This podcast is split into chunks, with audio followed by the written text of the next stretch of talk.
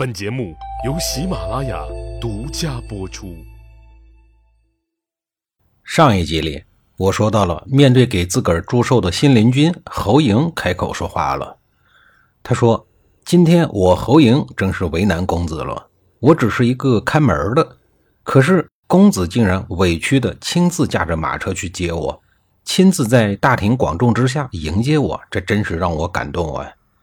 还有啊，我本来不应该让公子再驾车陪我去拜访屠夫朋友的。”更不应该让公子在街上等我那么久。不过，我之所以这样做，是想成就公子的名声啊！大街上人来人往，我只有这样做，大家才会认为我是一个一时得志、不知道天高地厚的小人，而一致认为公子是一个真正能礼贤下士的高尚之人啊！侯莹的一席话惊醒了魏无忌这个梦中人，自个儿本想演一场好戏，把侯莹拉到自个儿的门下。没想到侯莹借着这场大戏，大大的把自个儿给表扬了一番。要说这个侯莹还真是一个难得的高人啊！从此以后，魏无忌对侯莹更是高看一等。其实侯莹这样做也是迫不得已。魏无忌这样器重自己，自己该怎样报答他呢？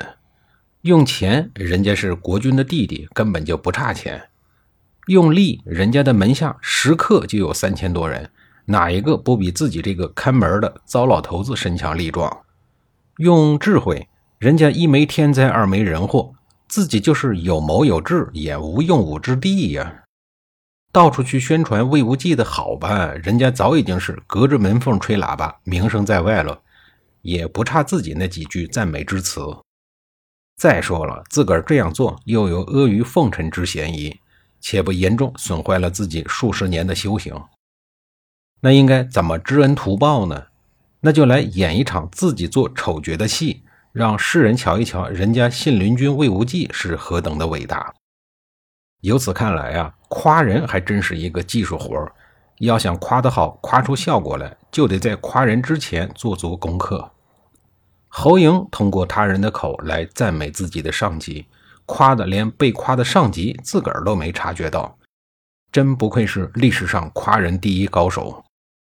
侯莹投奔到魏无忌的门下以后，从此死心塌地地跟着魏无忌，在后来的窃符救赵中为魏无忌立下了汗马功劳。魏无忌在收到姐姐求救的信号以后，他决定救赵国。他是魏安离王的弟弟，对王室里熟门熟路，也很了解魏国的上上下下。思前想后，他决定走女人路线。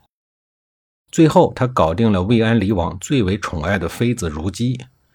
最终，如姬背叛了国君，冒着巨险将调用军队的虎符给偷了出来。在这里，必须要严重的表扬如姬女士。如姬虽然是一介女流，然而为了国家大义，为了报答恩情，魏无忌曾经帮如姬报了杀父之仇，只个人生死度外，毅然盗取了魏王的兵符，帮助信陵君救了赵国。能干出这样的惊天动地的大事儿，可算是巾帼英雄一枚了，值得在历史上留下浓墨重彩的一笔。至于如姬的最终结局，《史记》中并没有提起。也许史官们觉得这个不重要，但是以常理来推断，他的结果想必是相当的不妙吧。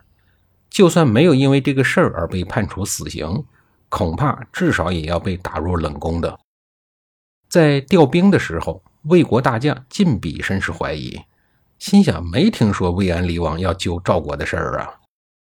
这时候，魏无忌的门客侯莹的一个哥们紧急出手，一刀很痛快地干掉了磨磨唧唧的晋鄙。就这样，胆大包天的魏无忌成功地获得了兵权，自行率领魏国的军队去救援姐夫赵胜，去救援赵国。此时，秦国大将王和攻打邯郸已经有一年多了。自长平之战以后，秦国这一台战争机器，由于连年的大规模战争，也显露出了疲态。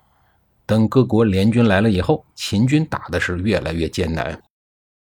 秦昭王听到了风言风语，说白起在说风凉话，但是呢，他还是按下了怒气，再次的征召白起，让他去扭转局势。按说，无论怎样，秦昭王一再的下令，白起都应该以国事为重了。毕竟能力越大，责任越大，不是？不过白起还是忘了功高必正主的铁律，没有收敛自己的锋芒。当然，他也有他的理由，他毕竟太特殊了。他的军功在那个时代属于开天辟地第一人的存在。他认为自己是有资历任性的，选择了在国之生死大事上再一次的任性，再一次的继续称病。同年十月，秦昭王一怒之下将白起一撸到底，做了一个士兵。同年十二月，秦昭王派使者送过去一把宝剑，命令白起自杀。白起拿起了长剑，仰天长叹道：“请问上天，我有什么罪过，竟然落得如此的下场？”过了好大一会儿，他又喃喃自语：“我本来就应该死。长平之战，赵军降卒几十万人，我用欺骗的手段把他们全部杀死，这就足够死罪了。”说完以后，白起就自杀了。杀降不降，著名的杀神就这样被他自个儿给杀死了。后来秦军一再的战败，魏无忌带来的魏军大破秦军主力，解了邯郸之围。秦国第二次旷日持久的攻打赵国的军事行动以失败而告终。这也是秦昭王在位期间一次前所未有的惨败。虽然打败了秦国，但魏无忌偷兵符这样的下等事情，还是让哥哥魏安离王愤怒不已。面对盛怒的哥哥，魏无忌吓得不敢回国了，在赵国整整待了十年。在这一场战役中，秦国从一开始就处于极度不利的位置。外交上，魏国、赵国、楚国、齐国、燕国等国已经结成了抗秦同盟。秦国内部经过长平之战以后，士兵们非常的疲惫，国库也很空虚。地理上，秦国需要跨越整个太行山脉，远距离的奔波，不利的地形、长途跋涉、舟车劳顿，让士兵们怨气冲天。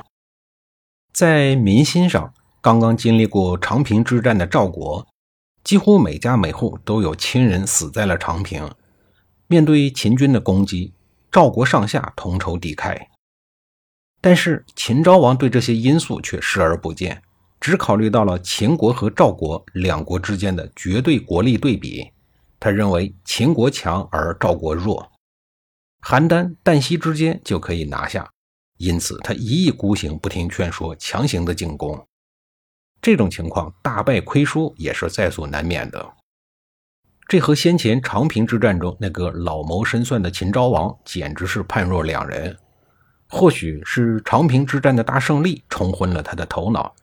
或许是赵国的言而无信使他失去了理智，但是这些都不重要了。人们记住的只是《史记》中对邯郸之战的那一句评价：“哀兵必胜。”赵国在长平之战以后，精锐之师已经损失殆尽了，但是赵国军民同仇敌忾，众志成城，共赴国难。这一场战役中，邯郸人不会因为赵王的昏庸而拒绝守城。他们知道一切都是为了自己，也是为自己的亲人报仇。就连有偷税漏税劣迹的平原君赵胜，都散尽了家财以助国难。那么，此时的侵略方秦国的战况是怎样的呢？下一集里，我再给您详细的讲述。